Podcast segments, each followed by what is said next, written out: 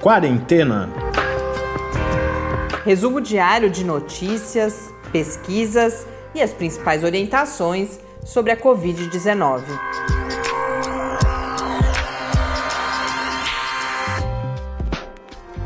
Quarentena, dia 63. Olá, começamos agora nosso 63º encontro aqui no Quarentena. Eu sou Mariana Petzo. Eu sou Tarso Fabrício. 63º encontro que quase não aconteceu. Pois é. Quem nos acompanha deve ter sentido a diferença. Ontem o episódio não foi ao ar. Nós só conseguimos uh, divulgá-lo hoje, já depois do almoço. Um problema técnico nos servidores da Universidade Federal de São Carlos. E aí eu tava achando que nem ia ter hoje, mas o Tarso foi firme desde o começo falou que mesmo se não resolvesse o problema, nós faríamos, gravaríamos o episódio 63 e colocaríamos no ar depois. Aproveitar e mandar um abraço para o Luciano Galina, que escreveu no Twitter, ficou preocupado conosco, mas é isso, está tudo bem, foi só um problema técnico, felizmente já resolvido. Hoje, domingo, tradicionalmente as notícias escasseiam e a gente não tem também o dados novos, como a gente gravou tarde ontem, os números que nós temos agora são praticamente os mesmos para o Brasil que os divulgados ontem à noite, então um acréscimo de 816 mortes em 24 horas, 233.142 casos e 15.633. Eu estou compartilhando os números do Ministério da Saúde porque nem os das secretarias tinham sido atualizado e esse é um dos motivos pelos quais os acréscimos de morte, inclusive, são menores no final de semana, porque muitas dessas secretarias, inclusive, não estão disponibilizando esses dados, as pessoas não estão trabalhando aos finais de semana. No mundo, segundo a Organização Mundial da Saúde, são 4.525.497 casos e no painel da John Hopkins esse número já é de 4.690.287. Mas nós temos algumas notícias aqui no Brasil, seguindo a tendência dos últimos dias de sistemas de saúde que vão se encontrando em situação cada vez mais complicada, né, Tarso? É, alguns estados como Alagoas e Rio Grande do Norte, por exemplo, já têm uma sobrecarga nos seus sistemas de saúde.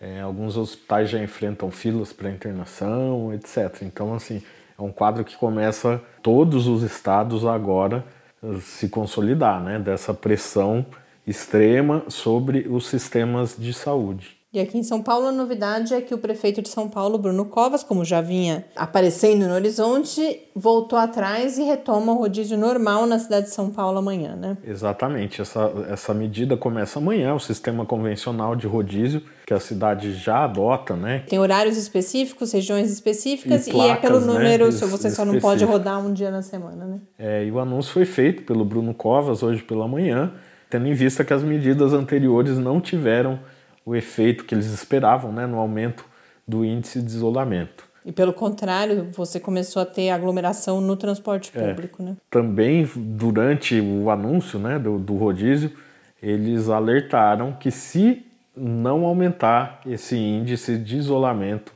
na cidade de São Paulo, o sistema municipal deve colapsar em 15 dias. Então, praticamente era um apelo que eles estavam fazendo para as pessoas não saírem de casa, respeitarem essas medidas de isolamento, porque a coisa a cada dia vai ficando muito mais séria. É, hoje tinha alguns índices de lotação de UTIs em São Paulo e realmente a situação está se complicando cada vez mais. Um lockdown não foi decretado, certamente devido, é claro, aos impactos econômicos, mas principalmente à pressão de alguns setores uhum. que tendem a falar em relaxamento quando a gente está nesse momento ainda da necessidade de isolamento. Mas se as coisas não mudarem, o meu sentimento ainda é, meu sentimento assim, pelas notícias mesmo, é que chegaremos a um lockdown no estado de São Paulo. É, tem que, o que deve ser levado em conta é o seguinte: quanto mais, quanto maior for o isolamento nesse momento que, que o número de casos está crescendo muito rapidamente, mais rápido a situação vai se estabilizar e vai poder flexibilizar, o comércio vai poder abrir. Obviamente, a gente, como a gente sempre tem dito, a gente vai viver com medidas restritivas por muito tempo.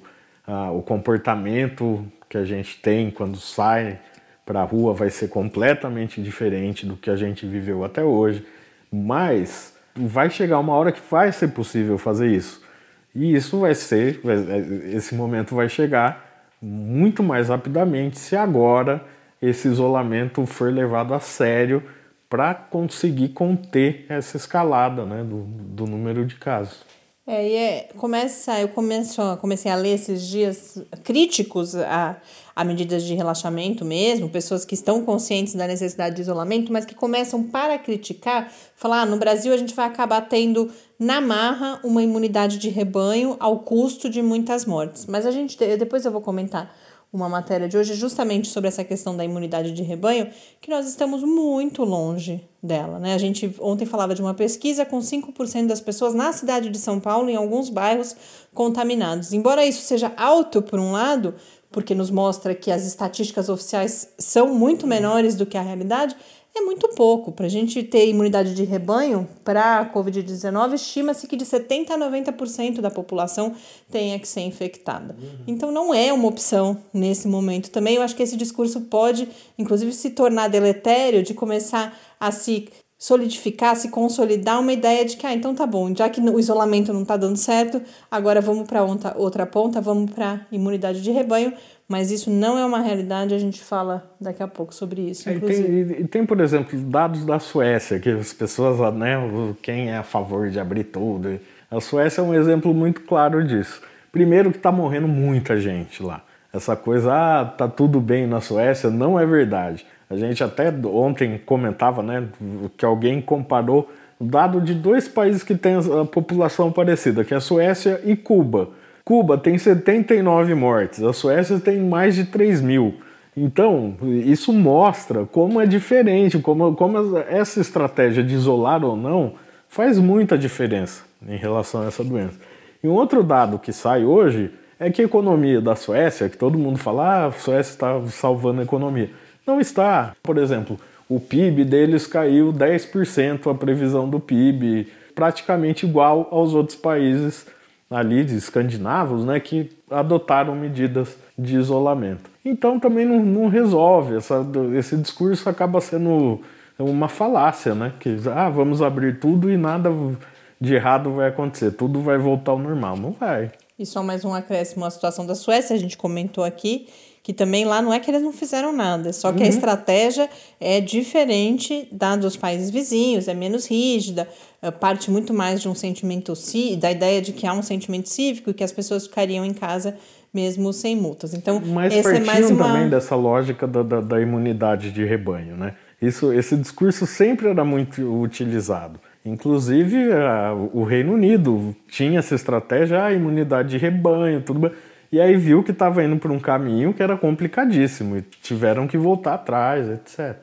Bom, como eu disse, a gente tem uma certa escassez de notícias. Eu vou aproveitar para contar um pouco para vocês como é o nosso processo aqui de pauta, a nossa semana no quarentena. Uh, são muitas notícias, vocês sabem. A gente, além das fontes mais comuns, a gente consulta as fontes, os periódicos, as fontes médicas, e todo dia é meio angustiante até, porque a gente tem muito mais pautas para tratar aqui do que aquelas que de fato cabem num episódio, que cabem na nossa possibilidade de estudar esses temas também. E aí no meu computador, a, a aba do, as abas do navegador vão se multiplicando porque alguns assuntos vão ficando para trás, que são assuntos mais frios, como a gente chama, ou seja, que podem aguardar dois, três dias e continuarão fazendo sentido, ou notícias que a gente vislumbra que ainda vão ganhar mais importância, mas ainda temos poucos dados. E no domingo, geralmente, é quando a gente pega, essas abas vão sobrando, e aí sábado e domingo chega a hora que a gente consegue abordar algumas delas, é, e é isso que eu trago para vocês aqui.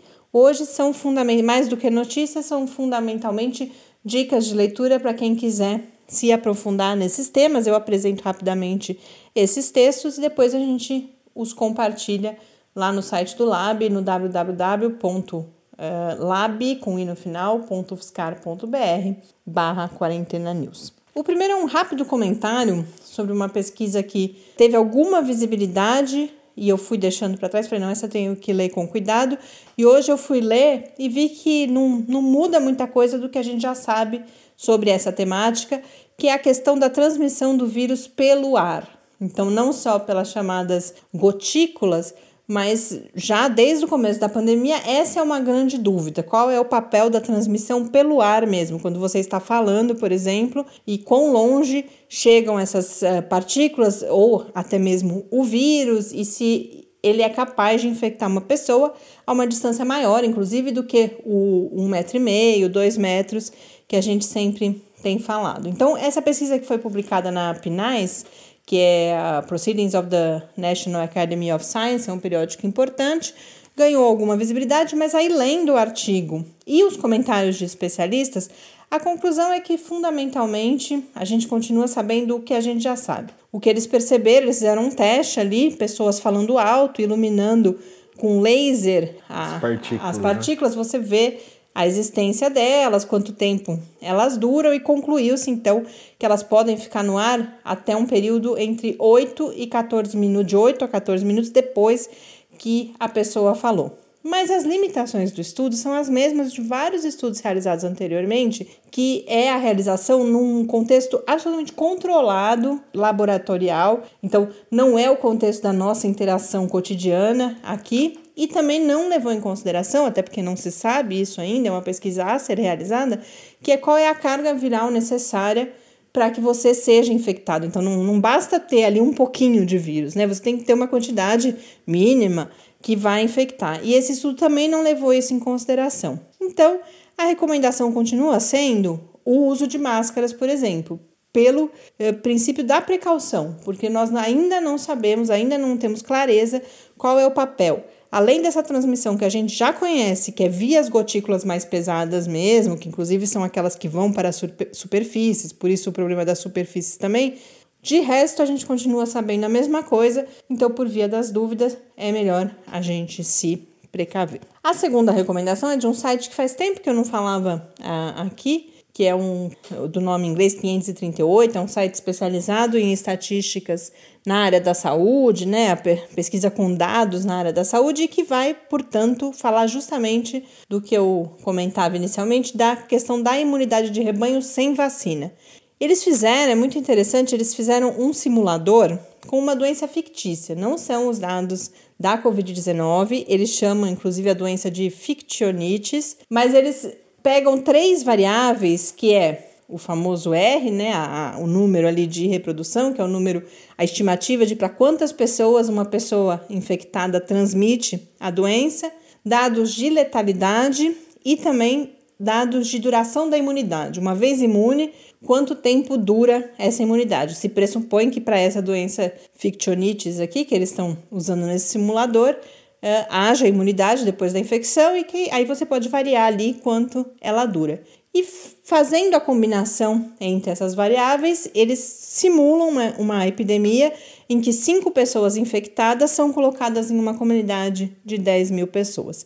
E o objetivo deles é, a partir desse modelo, fazem toda uma discussão para mostrar que no caso da Covid-19, que tem sido uma doença com alto índice relativo né, de mortalidade, bastante contagiosa e muito nova, isso é o principal, né? É algo que a gente não tem ainda informação suficiente. Contar com a imunidade de rebanho sem vacina não é plausível, não é algo que, que possa se apresentar como solução. E aí eles vão fazer justamente os cálculos que eu falava, eles pegam o exemplo do sarampo, em que devido a, a, o seu R muito alto, o sarampo, se eu não me engano, é em torno de 12, o número estimado que uma pessoa infectada transmite para outras 12 pessoas, por causa disso, estima-se que a imunização, e aí pela vacina, né? Porque no caso do sarampo existe a vacina, tenha que ser de 93 a 95% da população para evitar que as pessoas vulneráveis adoeçam. E por isso que os movimentos anti-vacinação, inclusive,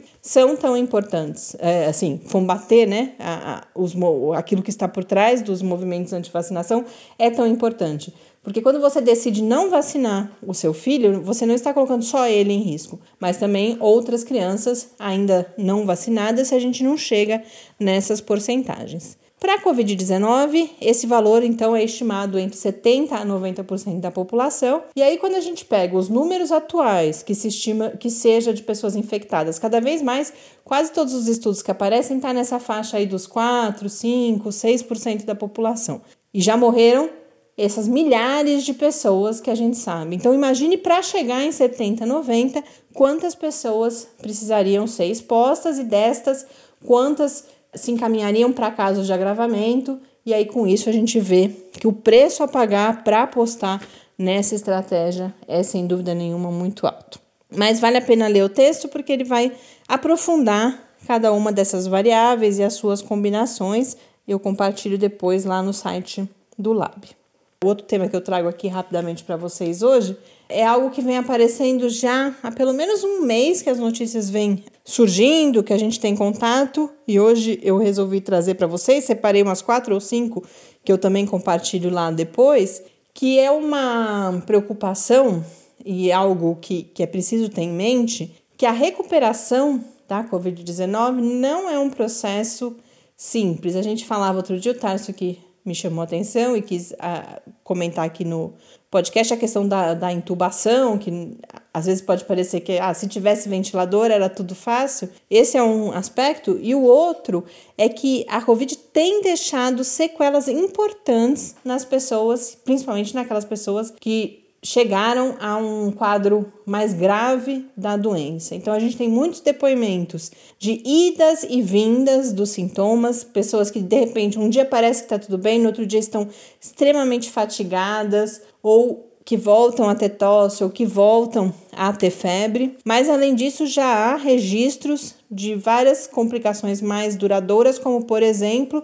e principalmente cicatrizes nos pulmões e devido ao histórico de outras doenças respiratórias, inclusive aquelas causadas por outros coronavírus, como a SARS e a MERS, já se prevê que esse seja um problema e essas cicatrizes, algumas vezes, elas podem ser, ser curadas ou se tornar não importantes para o resto da vida daquela pessoa, mas em alguns casos isso pode reduzir a capacidade pulmonar para o resto dos anos de vida. Todos os problemas relacionados à coagulação sanguínea, a, o risco de embolismo, de derrame, de danos cardíacos irreversíveis também, e os problemas neurocognitivos e de saúde mental que envolvem tanto sequelas uh, neurológicas, mas muitos relatos também de ansiedade, de estresse pós-traumático, que também são quadros que foram importantes em epidemias anteriores. Então, essa é mais uma preocupação, mais uma coisa que o sistema de saúde como um todo, que os formuladores de políticas públicas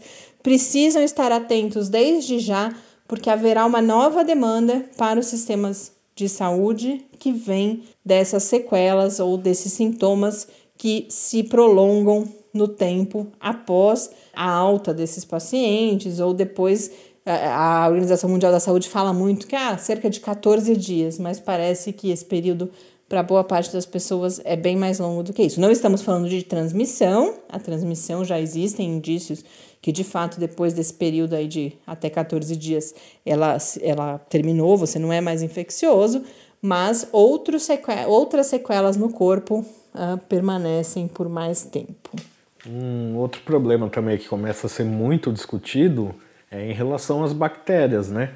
Que devido à grande utilização de antibióticos é, como adjuvantes aí no tratamento de quem está com a Covid, ou até absurdamente por automedicação, ou para aqueles que saem dando azitromicina. Azitromicina, lembrando que a azitromicina é um antibiótico. É, e isso pode favorecer, certamente vai favorecer o surgimento de cepas muito resistentes de bactérias que podem a médio prazo ser um problema bem sério também.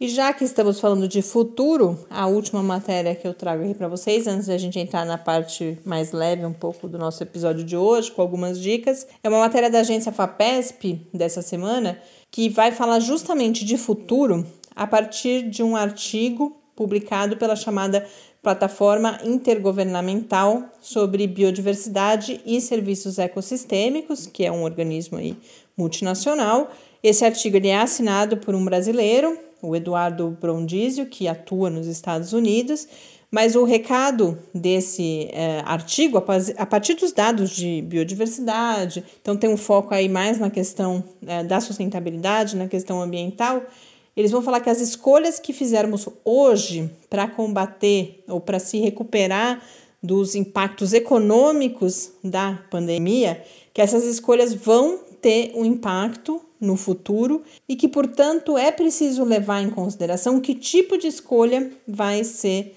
tomada. Por exemplo, eles destacam que precisam ser escolhas que não aumentem o desmatamento, que não fomentem ou não acirrem ainda mais um quadro de expansão descontrolada da agricultura e de uma agricultura intensiva, o cuidado com as atividades de mineração e outro aspecto que eles destacam é a exploração de espécies selvagens. Eles vão dizer que esse tipo de medida, se as medidas de recuperação econômica levarem à continuidade desse tipo de exploração de recursos, a chance de termos muitas outras pandemias é muito grande. Por isso chamou a atenção que é preciso pensar nisso na hora da tomada de decisão aqui. O recado é basicamente que as medidas de estímulo econômico para minimizar os efeitos da Covid-19 devem salvar vidas, proteger os meios de subsistência e salvaguardar a natureza, justamente para reduzir os riscos de futuras pandemias. Então, a gente também compartilha esse texto com vocês no site do LAP. Agora a gente parte para as nossas dicas. Essa foi uma lembrança do Tarso, lembrando um pouco na origem da, da, nossa, escolha de, da nossa escolha de fazer o podcast de final de semana, que é compartilhar um pouco com vocês as dicas para esse momento de quarentena, mas também coisas que são importantes para a gente, que a gente gosta. E uma dessas coisas é a cidade de Buenos Aires, é um dos nossos lugares preferidos no mundo. E aí, quando o Tarso me jogou esse desafio, ele fez outras escolhas. Eu fui procurar algo que nesse momento tivesse disponível. Acho que tem uma. Falar de Buenos Aires aqui tem um pouco a ideia de que isso vai passar uhum. e que a gente espera. Nós iremos várias vezes, esperamos que alguns de vocês também é, não só que, que vão a, a Buenos Aires, mas que ao irem possam aproveitar algumas dessas nossas dicas. Mas eu é, também é, quis... considerando também que como a situação lá tá mais tranquila, Volta. né? Mas aí, eles... mas aí, a gente não vai é, ser é, bem-vindo é, tão deixar rápido. a gente entrar. Mas então eu, a minha dica, a primeira dica é uma dica que é alguma coisa que eu gosto muito em Buenos Aires e é algo que já dá para visitar um pouco mesmo de casa, que é o Malba. O Malba é o museu de arte latino-americana de Buenos Aires.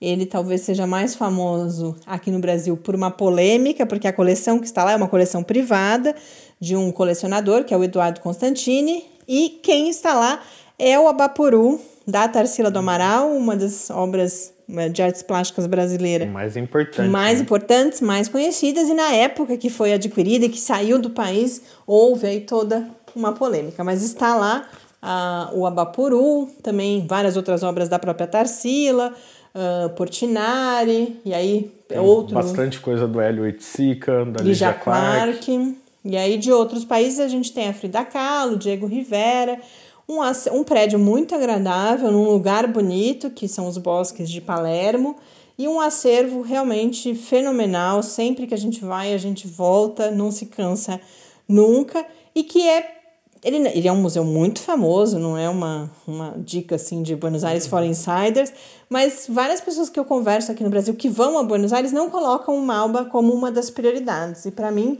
ele é uma das prioridades zero, assim, porque é um museu realmente muito especial. E agora, na quarentena, ele está com parte do seu acervo digitalizado, cada uma das obras com várias informações adicionais, mas tem várias outras atividades pensadas para serem realizadas online mesmo. Então, cursos, por exemplo, amanhã começa um curso de surrealismo e literatura, as inscrições, eu olhei agora há pouco, ainda estavam abertas, se alguém se interessar. Tem sessões de cinema, outras atividades de literatura, obras para imprimir e as crianças colorirem. Então, Vale a pena dar uma olhada, conhecer um pouco esse acervo e preparando, planejando a próxima visita e já há atividades a realizar nesse momento também. Inclusive, se você, quando você puder visitar, ali pertinho também tem um museu de belas artes, né, da, da, da Argentina, que é bem bacana também. É, as minhas dicas, então. Vou começar com grandes eventos. Que nós tivemos. É, um dos motivos que a gente chama Buenos Aires é que a gente foi muito sortudo e vivenciou sem querer parte desses eventos. Uhum. É, um deles é o Festival Mundial de Tango de Buenos Aires, que acontece geralmente em agosto. tem várias apresentações de grupos de tango, grupos musicais e tem as competições de dança, né, que são muito importantes tal no, do, do evento. Tem gente do mundo inteiro que participa, né, inclusive tanto das bandas quanto os dançarinos.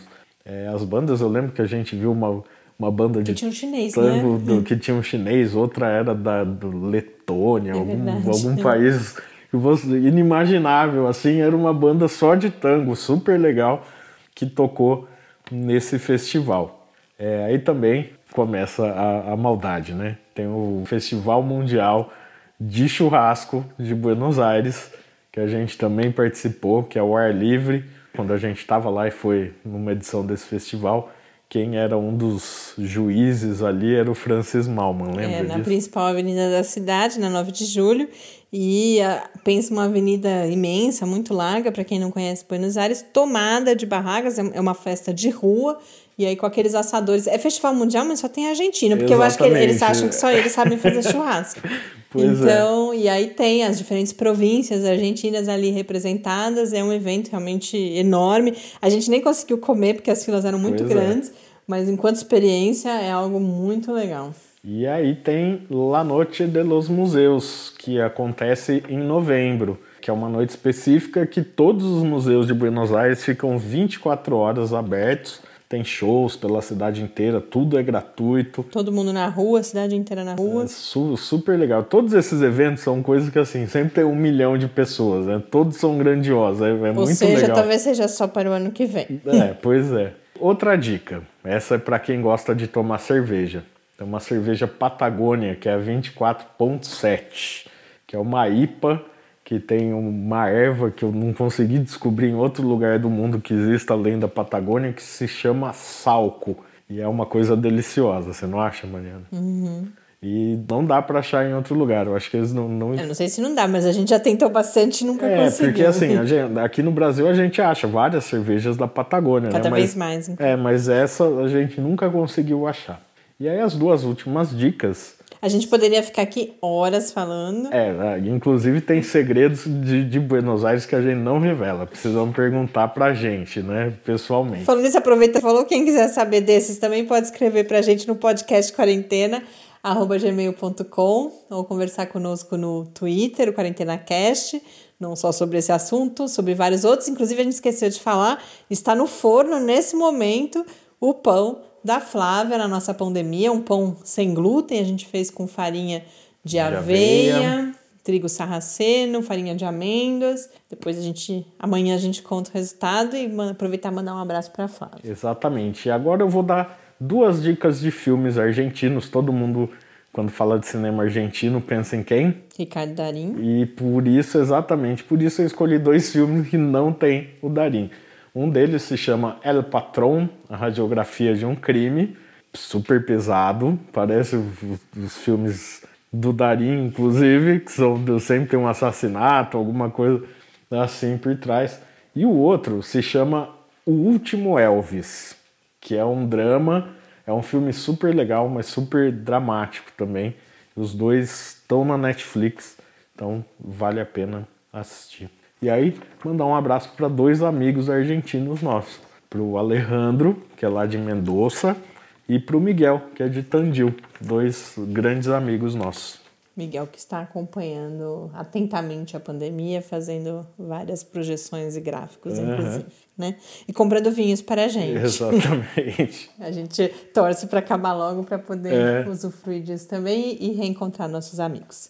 Mas então com isso a gente encerra mais uma semana aqui do quarentena. Como eu disse, espero que possam, que a gente em breve possa usufruir dessas dicas também e convidamos todos a continuar conosco ao longo da próxima semana. Coragem, força e até amanhã. Até amanhã. E para ficar no clima de Buenos Aires, a gente vai terminar com uma música do Piazzolla. Até amanhã e fique em casa.